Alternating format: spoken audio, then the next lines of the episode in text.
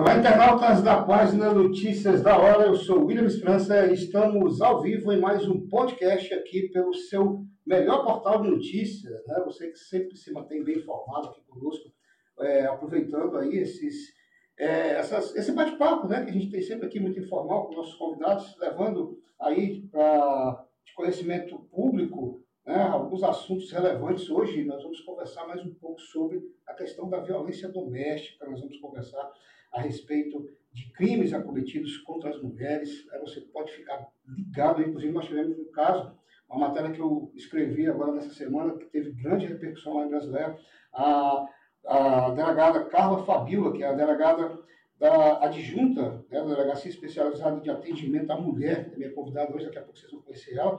E antes teve aqui a Helenice Carvalho, que é a delegada titular, coordenadora da, da, da DEM, né? Delegacia da Mulher. Mas, antes da gente começar, eu quero fazer um pedido a você, homem. Né? Olha, nós estamos no mês de novembro azul. Mês importante para que os homens possam se prevenir aí contra o câncer de próstata. Tivemos aí o outubro rosa, que nós fizemos referência também à mulher, a prevenção contra o câncer de mama, que é sempre importante a gente fazer, porque geralmente as pessoas dizem assim, ah, isso só acontece com os outros, não acontece com a gente. Então, da fé, está aí alguém da família, está o pai, o tio, né, é, um irmão doente porque não se preveniu. Então, cobre seu marido, cobre seu namorado, cobre seu, seu primo, seu, seu avô, vá fazer o preventivo, vá fazer o exame de próstata, porque é uma doença, é, um, é uma doença, um câncer que mata muito no Brasil e no mundo, tá bom? Sem muitas delongas, quero aqui dar meu boa tarde e agradecer já a delegada Carla Fabiola, nome simpática, gente. Vocês precisam ver, olha, um amor de pessoa está aqui, aceitou o nosso convite.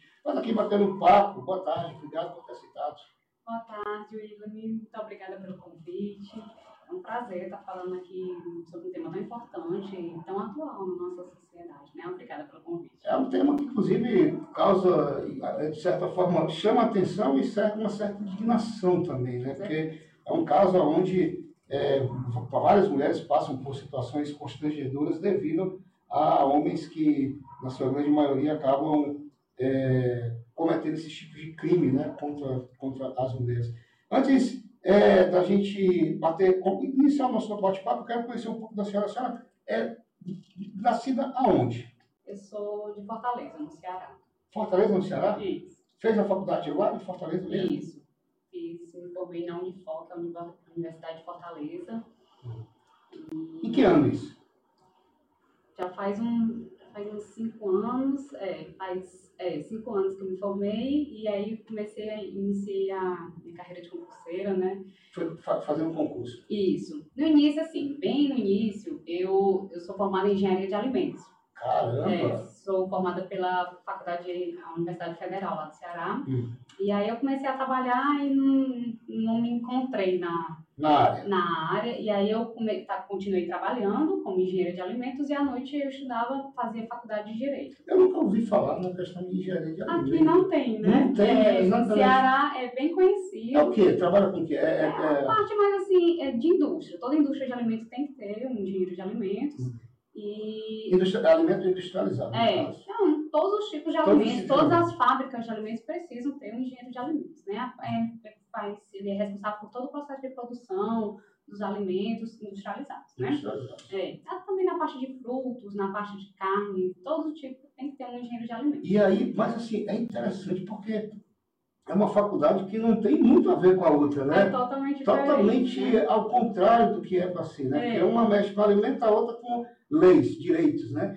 É, e como foi que despertou essa vontade? Eu sempre gostei dessa área de ler leis, né? Essa hum. parte eu queria muito trabalhar na vigilância sanitária de alimentos. E eu comecei a ler muitas leis para fazer o concurso, né? Mas assim, no concurso que teve, é, é um concurso municipal lá de Fortaleza. Isso em Fortaleza. Isso em Fortaleza. E aí eu comecei a ler e comecei a gostar das leis. Mas só que teve um, um concurso lá próximo, uma cidade lá de Maracanã, que é uma cidade vizinha, e no Ceará também. E aí esse concurso era de uma vaga. Eu fiquei no cadastro de reserva no primeiro lugar, fiquei em segundo, né? Caramba. né? E não fui chamada. Não foi chamada. Então eu fiquei extremamente frustrada, que era o concurso que eu queria. Fiquei frustrada e eu não vou fazer mais, mais, mais trabalhado para isso não. Vou fazer outro concurso, vou fazer outro curso. Aí, não, vou fazer direito agora. E aí eu entrei na faculdade de Direito, comecei a gostar, gostava muito de leis, gostava de ler, né, as leis, assim, gostar Tem que bastante. gostar de ler, né? Faculdade de Direito, se você não, se você não gostar de ler, está no lugar errado. Com certeza. Então, aí, pronto, aí eu comecei a, a gostar, e quando, assim, tava, eu, eu trabalhava de manhã com engenharia de alimentos e à noite fazia faculdade. Quando foi um ano antes de me formar em Direito, eu saí do meu emprego para estudar para a OAB e também tentei fazer um, é, concursos para que tem concursos para fazer para ser estágio, né? Uhum. Então aí eu também passei um tempo estagiando no, na Sejus, que é a Secretaria de Justiça lá do Ceará, e também estagiei no Ministério Público do Trabalho. E aí eu me identifiquei, eu, ah, eu quero fazer concurso público. E antes de me formar, eh, teve o concurso de delegado no Ceará e meu pai falou, vai fazer o concurso, Carla. Aí eu disse, oh meu Deus do céu, como é que eu vou fazer um concurso para delegado e nem me formei ainda, não sei nem como é que vai, né? Como é que faz esses concursos, Ah. né? A gente acha assim que é meio impossível, né? Concurso para juiz, é promotor, impossível, né? para delegado, todo mundo acha que assim, um sonho impossível. Mas aí eu fui fazer e aí acabei vendo que não era tão impossível assim. Hum. Tipo, é, quem Estuda há quanto tempo? Lembra? eu, eu esse, esse concurso, assim, foi o que me deu assim, um start. E esse concurso, acho que quem passou para fazer a segunda fase, para ser, pra ser corrigida a segunda fase, acho que fez 70 pontos e eu fiz 60. Eu não, não é tão difícil assim, não. Acho que estudando vai dar certo. Aí eu me formei e aí eu comecei a fazer concurso só para delegado. Então fiz concurso e eu gostava muito mais dessa área, dessa parte, dessa região, norte e nordeste. Geralmente eu faço, eu fiz concursos para cá, né? Mas tu já tinha ouvido falar no Acre, assim, algum, algum Não. Não. Eu, mas assim, meu irmão, ele mora no Pará.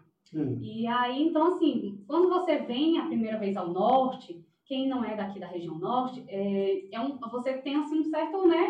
Tudo que é novo é assim meio estranho, você tem um certo medo, né? Mas aí quando eu cheguei, você se anima, as pessoas são muito calorosas. Então eu conheci Belém primeiro, né, onde meu irmão mora, e aí eu fiz o concurso para delegado no Pará, mas não passei. Então aí eu fiz, quando abriu o concurso do Acre, e aí eu via o concurso do Acre, eu vi tão longe, não sabia nem direito onde é que era, Onde né? é que ficava? onde é que ficava, se era a parte lá de baixo, se era de cima, mas eu aí eu não vou fazer. Norte, norte e nordeste eu sempre faço concurso para delegado, porque eu sempre quis morar perto, né, de casa, se não era perto de casa, era perto do meu irmão. Então aí eu fiz e aí logrei êxito, né? Estou muito feliz, tá? Cara, você estava me falando que você passou em dois concursos. Passou no Ceará e passou no Acre. Passei no Acre, no- em Salvador, na Bahia. Ah, perdão, né? em Salvador, É, perdão, em na Salvador, Bahia, isso. no estado da Bahia. E lá eu fiquei é, melhor colocada do que aqui. Lá eram 90 vagas e só passaram 15 pessoas. 15 pessoas. É, e eu fiquei em sexto lugar, lá na Bahia. Caramba, que legal, cara. Mas só que quando eu fui chamada aqui, eu estava no terceiro mês do curso de formação. O curso de formação aqui eram quatro meses. E passei três meses e fui chamada lá. E faltava só um mês para terminar aqui. Nossa. Aí eu tive que escolher. Mas até porque também, assim, é para você ser uma decisão um pouco complicada, porque, por exemplo, é vizinho ali de onde você mora, né? É, E o. Acre já é no outro, no, outro extremo do país, né? na ponta aí, longe da família, aquela coisa, uma escolha assim, Foi uma mudança bem radical. bem radical, né? É, E sua família toda é de- é de Fortaleza? é, todo do Ceará, só meu irmão que mora em Belém. De Belém. Hum. É. Mas, assim, foi uma mudança. Meus pais me deram sempre muito, muito apoio, me apoiaram bastante na minha escolha. Eu tive a oportunidade de ir para a Bahia e, pela colocação, eu teria ficado numa, numa, numa cidade bem próxima à capital, se eu quisesse, né? Mas, realmente, aqui eu me encontrei. Se encontrou mesmo. É, meus pais vieram no curso de formação, gostaram, disseram, não, vai ficar aí mesmo, fica aí Acre. Olha só, cara, que legal. Todo mundo gostou. Aí, aí você, é, a senhora é uma dessas delegadas novas que entraram agora é, né, é, desse, do último concurso que teve, né? Isso. No curso de formação são 30, eram 37 eh, delegados, né? Só pro Acre. Só do ano, do estado todo Do do, estado, do Acre. estado todo do Acre. Isso. E só tiveram duas mulheres que passaram. Duas eu mulheres? e outra delegada. Isso. Caramba, cara. É interessante. Aí, você foi direto, é, veio direto para a capital ou teve que ir para o interior? Foi pro interior. Isso em que ano? Agora, em 2000, novembro de 2020. A gente De vai fazer 2020. um ano agora, dia 26 de novembro de 2021. Eu pergunto porque você, eu pergunto porque você agora é delegada, lá, é, é adjunta lá da, Da da, da, DEAN. da DEAN, né? Isso. Aí quando eu entrei, eu fui para Acrelândia. Passei quatro meses lá em Acrelândia. Hum. E, ah, foi uma experiência incrível. A Crelândia. Adorei também a Crelândia, maravilhoso.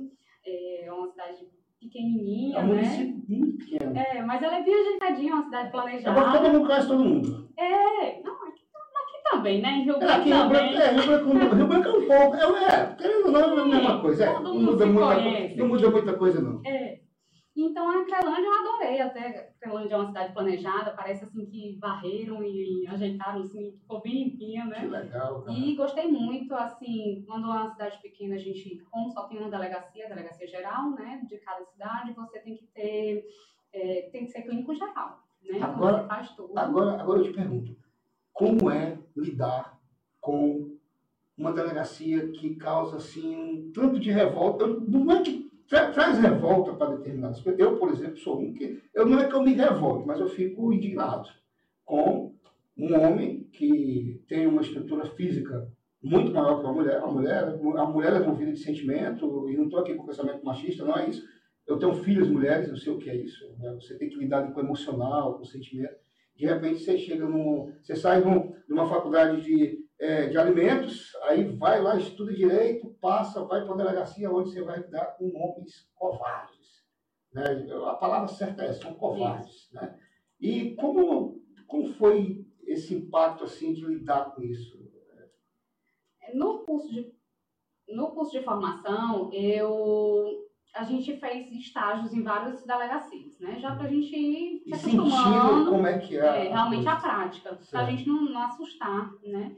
E, então, nesse, numa das, nos estágios, a gente foi para a Delegacia da Mulher e, na época, tava, tinha até, inclusive, plantão, 24 horas, na Delegacia da Mulher.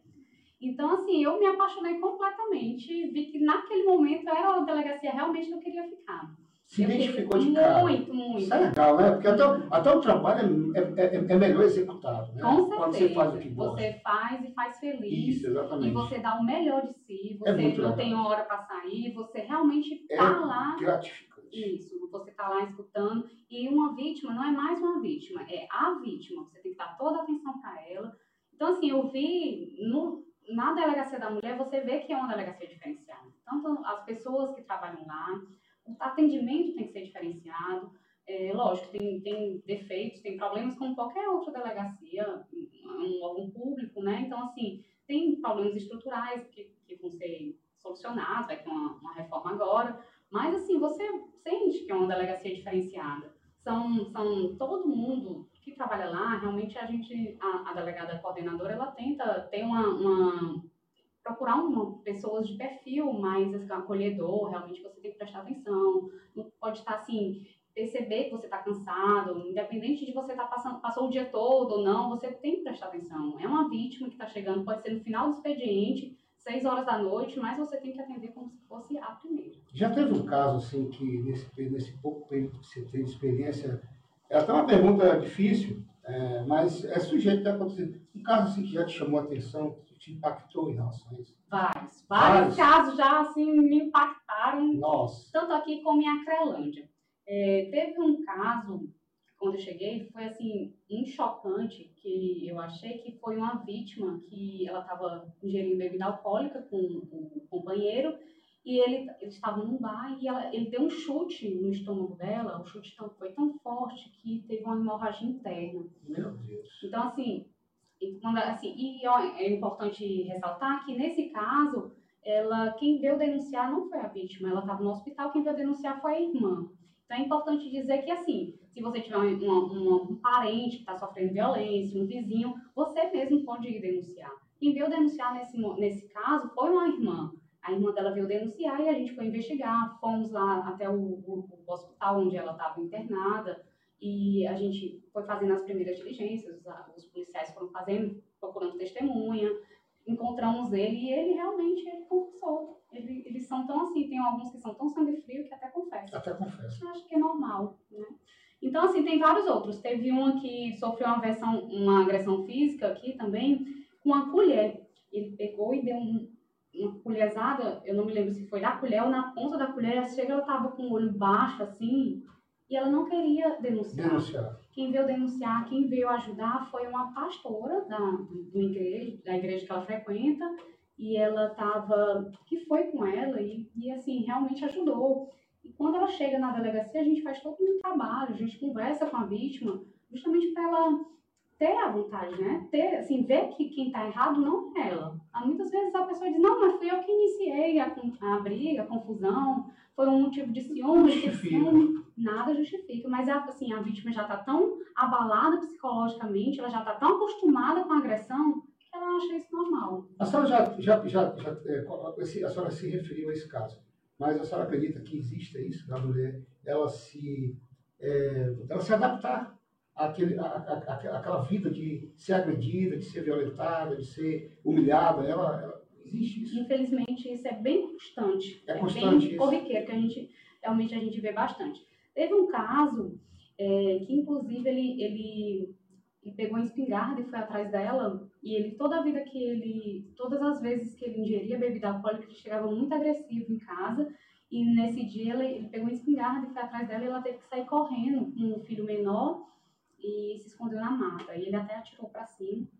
E antes disso, ele pegou um fio de nylon e começou a enfocar ela. Nossa. Então, ela. E, e, aí, quando a gente foi falar com a vítima, ela disse: Não, isso é normal. Todas as vezes que ele vem, ele achava tão normal que fala naturalmente. Ela não queria nem denunciar. Ela achava super normal. Não, quando ele bebe, é só quando ele bebe. E ela achava que era uma coisa que justificava. Doutora, geralmente a bebida alcoólica ela sempre está. É, é, é uma ligação que tem com a outra? Sempre a bebida ela está presente nesses casos? Nem sempre, mas geralmente. Muitos na, casos, maioria, na maioria? Ou bebida ou, ou droga. Entorpecente. Entorpecente. Infelizmente. E a pessoa já, já pegou casos de, por exemplo, do próprio entorpecente, o homem usar entorpecente de tal forma que é, ficou, teve alguma paranoia, sei lá como, como, se chama, e agrediu a companheira, agrediu a mulher, já, já, já atendeu casos assim também. Infelizmente. Há outro, um outro caso que a vítima, ele, ele, estava, ele era usuário de drogas, elas estavam também ingerindo bebida alcoólica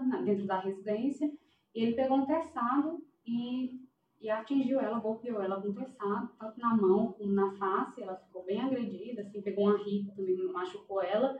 E o que mais, assim, é, nos sensibiliza e mais, a gente fica mais chocada é a vítima. Com, com pouco tempo, a vítima querer é, retirar a denúncia, né? Querer desistir. Ainda chega dizendo que ele era uma boa pessoa, só que naquele dia ele... E a senhora, enquanto autoridade policial, a senhora não pode fazer nada, né? Não, simplesmente a gente só tem que, é uma forma de apoiar a vítima, informar que ela não é a culpada, que a gente, como Estado, a gente não pode retirar uma denúncia desse tipo, é, dar o maior, me, maior e o melhor acolhimento que a gente pode, oferecer a casa-abrigo, que é uma casa que realmente afasta ela do abusador e ele não sabe onde é que fica, as pessoas não sabem, então fica, ela fica afastada na casa-abrigo, então a gente faz o que pode, realmente para ela não, ela não se acostumar. Tem um roteiro que, um roteiro que eu digo assim, é, é, tá funcionando? Não? Deixa eu ajeitar. Deu. Deu? Tá, tá melhor agora? Tem, tem uma, uma, uma forma da mulher, por exemplo, ela iniciou um relacionamento há um mês, certo? Ela, iniciou um relacionamento, o homem geralmente é muito conquistador, é, cheio de elogios, carinho, mas existe uma forma da mulher identificar uma pessoa, um homem que possa ser um possível agressor? Existe, assim, na, na, de regra, alguma coisa assim que a, que a senhora possa No início, é tudo a mil, mil maravilhas, maravilhas, né? É. Todo mundo, assim, é... Você dá o melhor de si no é relacionamento. Um dom é um dom bom. a gente mesmo, né? É. Mulher, homem, a gente dá o melhor.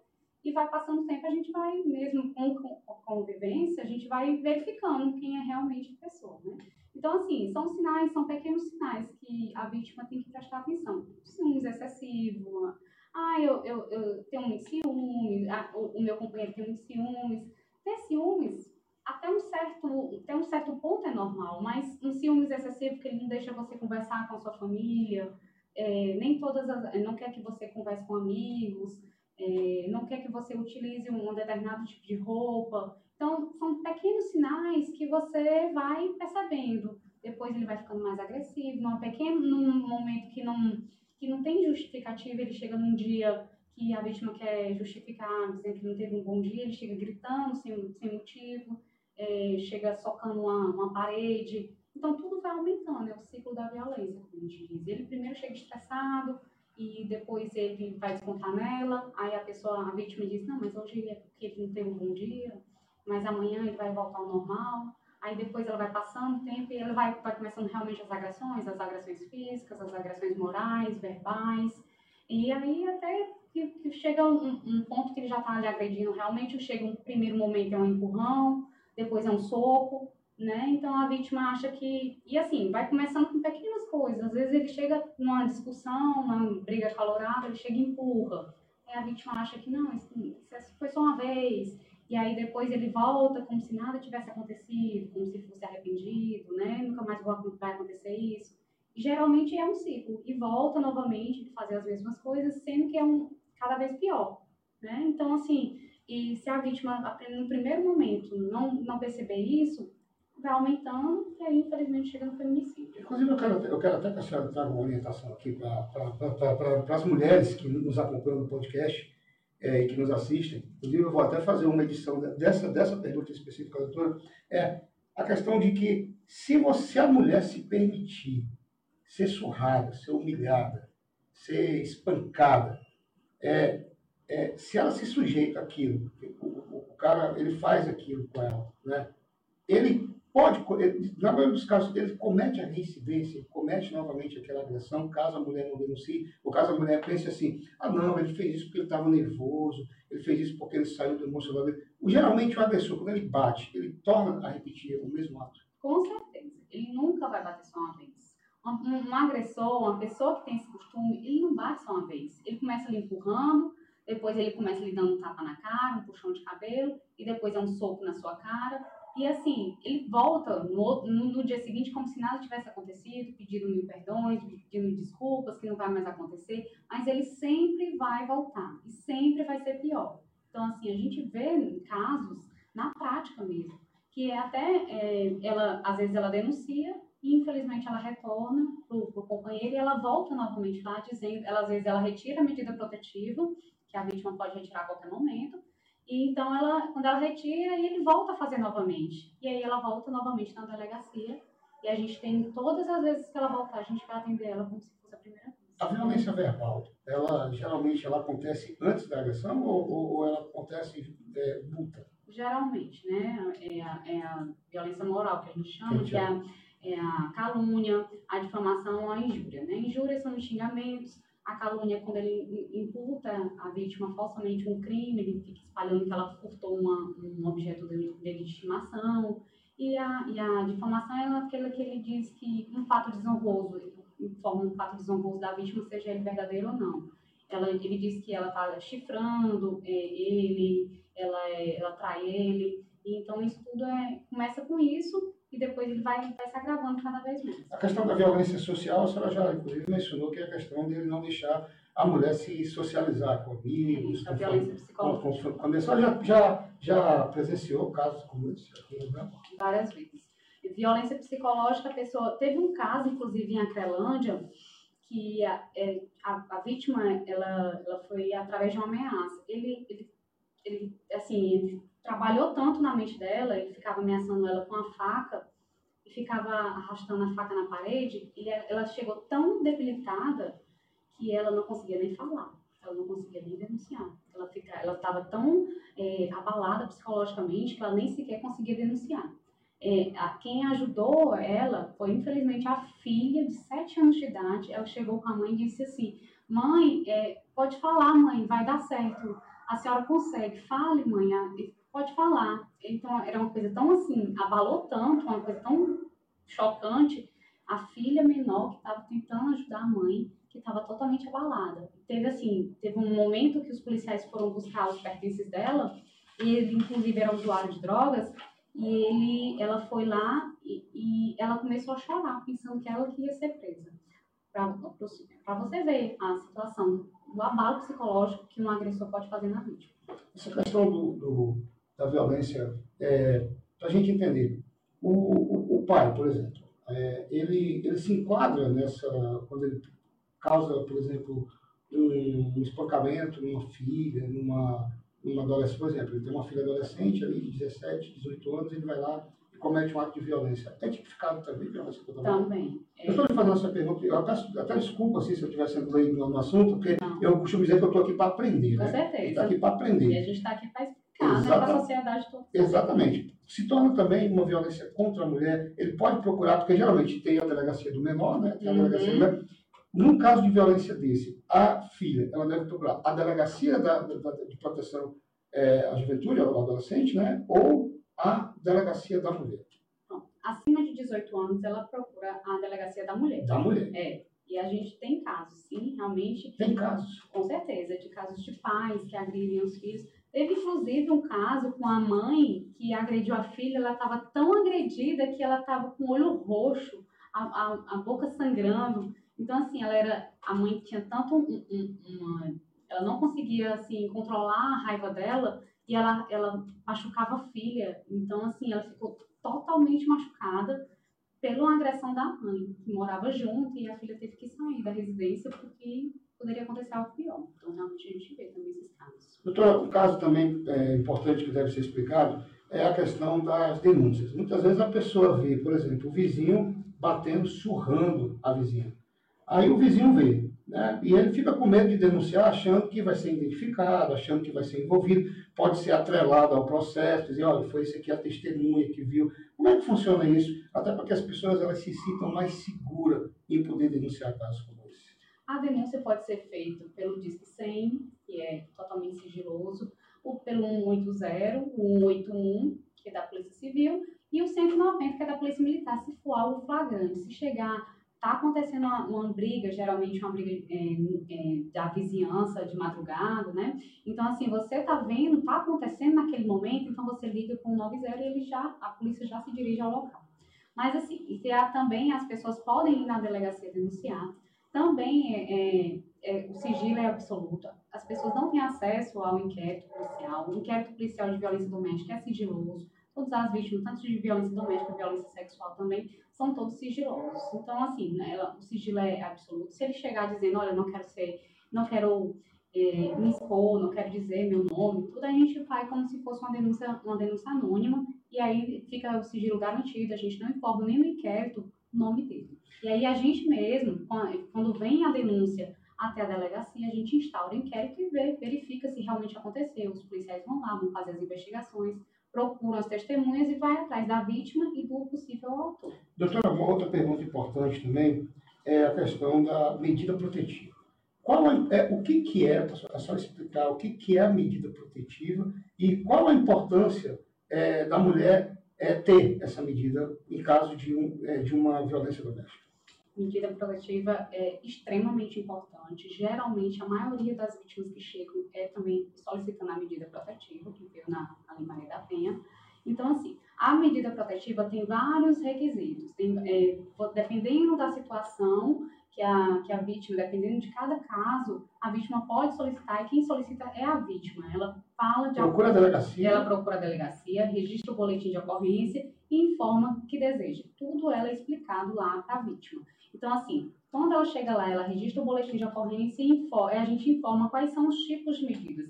Ela pode solicitar é, que retire a arma do, do agressor, se ele for funcionário da segurança pública, se ele tiver posse ou poste de arma, é, a gente também solicita, é uma das formas de medida. A gente, é, ela, se ela quiser se, afastar do agressor, é, ele fica afastado da vítima, das testemunhas e familiares, durante, é, geralmente é, são 200 metros de distância, é, ele não pode mais ligar para a vítima, nem manter contato com o WhatsApp. Ele nem... não pode ligar? Não pode. Se for, se acontecer, dele ligar, ele recebeu, é assim que funciona. A, a gente registra o boletim de ocorrência e nesse mesmo momento ela solicita a medida protetiva e a gente já encaminha para o judiciário. O judiciário tem até 48 horas para deferir as medidas. Assim que, que as medidas são deferidas, o oficial de justiça vai até o, o, agressor. o agressor e informa quais são as medidas, explica para ele. Se ele tiver que se retirar da casa, que é uma das medidas, é ele se retirar de onde ele convive com a vítima, o oficial de justiça vai até ele, vai acompanha ele para retirar os pertences dele, e aí ele não, não pode se aproximar mais. Caso ele se aproxime, a partir desse momento, ele está descumprindo, é um novo crime, é, é um descumprimento de medida protetiva. Muitas vezes. Qual a pena, doutor? o descumprimento não desse? estou Só- lembrando, só não lembra? lembro, não lembro. Chega, não. ele, che- ele chega a ser, só sabe dizer se, se ele chega a ser preso, se ele chega a ser. Chega. Vamos falar sobre isso. Ah, tá. Antigamente, é, Williams, as pessoas diziam assim, ah, a medida protetiva é só um papel. É, eu, já, eu, já ouvi, eu já ouvi muito isso. Isso, eu também, quando cheguei aqui, eu vi muita gente dizendo, ah, é só um papel. O, o, o agressor vive na casa da vítima, batendo na porta, querendo brigar.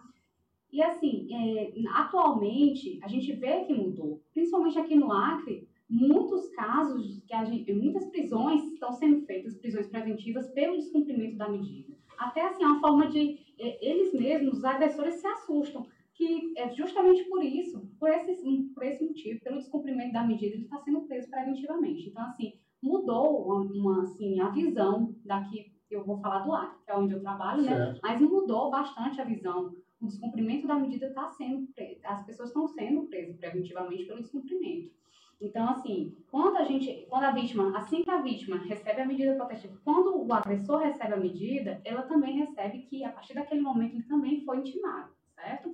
Então, assim, caso naquele momento ele, ele, ele continue insistindo, vá atrás dela, mande mensagem, se aproxime dela, inclusive até informa, olha, se tá num restaurante, se tá no supermercado, viu a vítima, tem que sair. Ah, eu vou sair, mas eu cheguei primeiro, vai ter que sair. Tem que, sa- tem que sair. tem que sair. A medida protetiva é contra ele. Constrangimento do trabalho. Também. Tem que sair. Tem que se afastar. Tem A pessoa está lá trabalhando, aí o cara chega, quer constranger a, a- a- vítima no trabalho. Então, assim que a vítima viu aquela situação, ele passou em frente, tem alguns que ficam na porta do serviço esperando ela, né, o trabalho para ela sair, fica lá, é uma forma de stalking, um novo crime, né, de perseguição, fica perseguindo a vítima, é, amedrontando a vítima, ameaçando a vítima.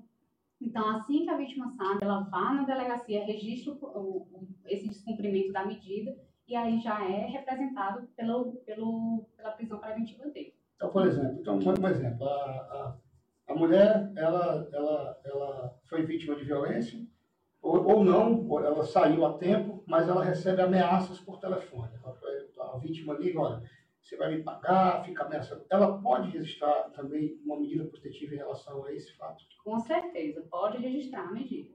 Assim que ela está sabendo, ela pode, inclusive as vítimas, elas chegam com os áudios, elas mandam, que já é uma forma de, é uma prova, né? Já é uma, uma prova de... Porque muitos casos, infelizmente, né, né, nessa parte de violência doméstica, não tem testemunha, né? Geralmente os agressores são os amores de pessoas com, com os outros, com os familiares, com os vizinhos, né? Quando chega em casa é que ele é agressivo, que ele fica ameaçando. Então, nesse então, todo tipo de, de, de prova que a gente possa ter, a gente junta ao procedimento, ao inquérito, para servir como prova também. Doutora, uma outra orientação que eu quero que a senhora traga para as mulheres e para esse podcast é a questão de que se a mulher ela aceitar esse tipo de tratamento, esse tipo de violência psicológica, é, física, né, é, social, é, até que ponto isso pode chegar ao, ao feminicídio? Porque a gente, a senhora trabalha na área, a senhora já deve, inclusive eu quero que a senhora pudesse citar casos,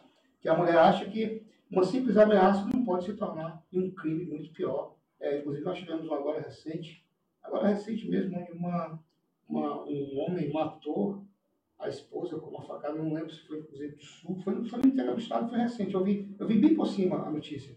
Aí eu falando agora, eu me recordei.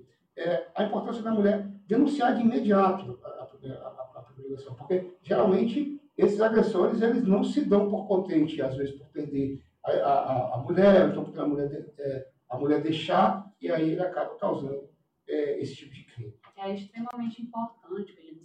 A pessoa, assim, como a gente já estava falando, no primeiro sinal de violência, já, já denunciar. Teve um caso, se eu não me engano, foi em Sena Madureira, que o, o agressor, ele constantemente, assim, era uma grande violência psicológica que ela vivia, ele não deixava ela trabalhar, ela teve que sair do trabalho, porque ele não deixava ela trabalhar, não deixava ela sair de casa, não podia falar com os familiares, e aí acabou sendo vítima de feminicídio. Geralmente, Williams, essas, essas vítimas de feminicídio, elas nem sequer chegam a registrar o boletim de ocorrência. São pouquíssimos casos de feminicídio que elas chegaram a ter alguma medida protetiva, elas nem sequer foram registradas. Então, é muito importante, qualquer sinal de violência, ela vai registrar o boletim de ocorrência. Que, às vezes, eh, a gente acha que muitas vítimas acham que a violência é só a física, né? Só É, se tiver algo físico isso. mostrando. Não é. São Uma várias ameaça, formas. por exemplo. Uma né? ameaça, uma injúria. Ninguém pode chamar ninguém de nada, nenhum nome. Já pode ser registrado um boletim de ocorrência e, se ela quiser, ela também pode pedir uma medida protetiva. Então, então vamos lá, peraí, isso é importante. Isso aí que a senhora está falando é importante. Então quer dizer que o cidadão está lá, na, tá lá no WhatsApp, mandou um áudio, olha, sua vagabunda, nomes pejorativos, Isso. a mulher, e aí, por que você fez isso e tal? Aquilo ali já serve como prova para dizer, opa, peraí, esse aqui não vai passar disso aqui não, porque se passar disso aqui, vai começar a querer perseguir, daqui um dia vai querer bater na rua, já pode na delegacia fazer Com certeza. Já pode. Isso é importantíssimo, porque as mulheres, eu acredito que muita gente não sabe disso, não tem conhecimento disso. Não, as pessoas geralmente acham que tem que ser no auge. Tem que chegar lá e dar um tapa na um cara, né? tapa, um puxão de cabelo. Não, as pessoas, assim, se ameaçar, se chamar ela de gorda, pode ir na delegacia que você também pode registrar um boletim de ocorrência. Injúria, não pode estar. Ninguém pode estar mais agredindo ninguém fisicamente, nem psicologicamente, moralmente. Hoje em dia é tolerância zero. Olha que importante isso. Olha, por, isso por isso é importante de, trazer, é, de ter trazido a senhora aqui hoje, porque é um assunto muito amplo, né? Muito amplo. E não foi, não foi comentado é, é, é, esse assunto da, da, da última vez que a delegada é Helenice esteve aqui, né? A gente não, não- comentou sobre isso, né? Porque é um, um assunto que tem que ter, tem que ser chamado a atenção, tem que ser batido ali todo dia na tecla, tem que ser divulgado em rede social, se tem que debater isso em rodas de amigos, tem que levar esse assunto para colegas, grupos de WhatsApp, é, reuniões de família, saber muitas vezes, porque muitas vezes, acredito eu, acredito que a senhora, se a senhora puder também até comentar sobre esse assunto, de pessoas que escondem a violência doméstica. Isso. É assim, muitas vezes a gente, é, as pessoas acham é, nessas, nesses, vamos dizer assim, esses- essas informações que aparecem na OMS, dizem que geralmente a violência doméstica é para pessoas menos, é, menos é, que não têm menos, têm menos informações, são, menos, é, são baixa escolaridade, mas geralmente na delegacia aparecem pessoas de todos os tipos, de pessoas até desempregadas até o médico, o engenheiro, tanto de vítima como de agressor. Mas o qual é a diferença? Às vezes a pessoa que é bem, é, que é formada, que tem uma boa, uma boa colocação social, um bom cargo, ela tem vergonha de chegar na delegacia e denunciar. Então, assim, às vezes, muitas vezes a pessoa que tem um nível social maior, um nível intelectual maior, ela, ela tem vergonha Se você tiver vergonhado, chega. Isso. Às vezes as pessoas menos é, que têm- mais humildes, elas chegam, ela tem mais, ela, ela, elas têm mais assim, mais coragem de chegar. Mas uma pessoa que tem um cargo, é, geralmente um cargo melhor, às vezes a pessoa tem vergonha. Então, assim, é difícil ter uma estatística, ter um padrão para quem é o agressor e um padrão para a vítima. Pode estar em todo lugar. A gente pode ter um vizinho, a gente pode ter um parente que pode estar sofrendo isso e a gente está sabendo, né? Geralmente você escuta ali uma, uma discussão, você escuta, você escuta um, um- um, vamos dizer assim, é corriqueiro você escutar gritos, né? É uma, uma outra questão também, é assistência social. Ela, é, qual é o trabalho que tem a, a delegacia é, da mulher com a questão da assistência social do Estado? Qual- como, é, como é que vocês trabalham juntos? Vocês trabalham juntos, né? Com certeza. A- a- Tanto o CRAS, né, que é a assistência social, eles podem vir também denunciar. Algumas, algumas denúncias vêm deles. Vem deles. É, tem também as denúncias vindo do Ministério Público. Então, são, é, é uma rede de proteção à mulher. São várias pessoas que fazem parte dessa rede de proteção e dentre, dentre elas tem a assistência social, que também nos ajuda bastante. Vem fazer denúncias, vem fazer a vítima, às vezes é, a assistência social faz trabalho em locais mais distantes, em alguns ramais, e aí ela está verificando uma violência naquele momento, então ela traz para traz a delegacia para registrar o boletim de ocorrência. Às vezes a pessoa não vem porque não tem condições financeiras de vir, não tem como, não sabe para onde é que fica, não sabe como chegar aqui na, na, na cidade mesmo, aqui na delegacia. Então a assistência social ela faz esse trabalho também e ajuda também vindo fazer a denúncia. Tem um número específico que a, a mulher ou a pessoa possa denunciar casos de agressão contra a mulher? Diz que 100, Diz que sim. 180 e 181, que são os da Polícia Civil. Você fala diretamente com o atendente e ele, você pode, inclusive, E é, ficar tranquilo em relação a que vão identificar a pessoa, que isso aí é, é- é- é- é risco zero de É. acontecer. Geralmente nessas denúncias eles nem perguntam quem é que está Quem denunciando. está denunciando? Ele né? pergunta os dados, é importante levar os dados, né, completo, se você souber o nome, completo da vítima, o nome completo do autor, o endereço onde está ocorrendo o fato, então ajuda bastante. Até mesmo na delegacia, você chegando com os dados, você também pode registrar um boletim de ocorrência. Maravilha. Doutora, tem algum assunto? Eu saturei de pergunta aqui para a senhora. Eu vi que a senhora deixou umas anotações aí, eu também quero deixar a senhora falar a respeito. Tem algum assunto que eu não toquei até agora, no momento que a senhora acha de importância a gente trazer aqui nesse podcast hoje? Só queria fazer uma observação aqui, que eu vi a diferença quando eu estava em Aquelândia e para cá, que aqui tem muitos casos de importunação sexual. Essa parte, o que é importunação sexual? Bom, eu vou até ler aqui, que tem explicado. Olha que, le... olha, que olha legal, aqui. olha que legal. Importunação sexual. Eu não lembro. Primeira vez que eu ouço falar. Acredito que muita casos. gente também. O que, que é importunação, importunação sexual? É praticar contra alguém sem a sua anuência ato libidinoso com o objetivo de satisfazer a própria lascívia ou a de terceiro. É reclusão de 1 a 5 anos se o ato não constitui um crime mais grave. O que é que significa? Importunação sexual são aqueles casos, a gente vê em grandes centros, que o, o, o, o autor, ele está num, num, ponto de ônibus, ele se esfrega na vítima, Olha ele só. se masturba na frente de uma vítima. Aqui tem muitos casos desse tipo. Aqui tem, aqui? Tem. Eu não quero acreditar tem. Isso, que, que, que exista homens que façam isso. É, tem sim, infelizmente tem. E assim, são casos que eu não vi no interior, talvez aconteça e, e as pessoas não saibam que seja crime. Geralmente isso acontece aonde, doutor? Assim? Geralmente em festa. Em festa. Hoje em dia, até importunação sexual, até um beijo, se você não quiser dar um beijo, a pessoa, se você obrigar um autor, obrigar a vítima a dar um beijo na boca, já é importunação sexual. Já, já pode denunciar. Com certeza. Caramba, que interessante isso. Eu, eu, eu, não sabia. Tem outra coisa aí, doutora, que a senhora possa falar que a Outra gente não. situação não, também de assédio sexual. O assédio. O assédio. Tem muito aqui. Isso tem muito As pessoas não, não, é, não sabem diferenciar. Porque o assédio sexual, a pessoa constrange, o autor constrange, com o intuito de ter é, uma vantagem sexual. Mas ele tem que ter, o agente ele tem que ter uma condição superior à vítima. Né? Então, ele geralmente é o chefe no trabalho.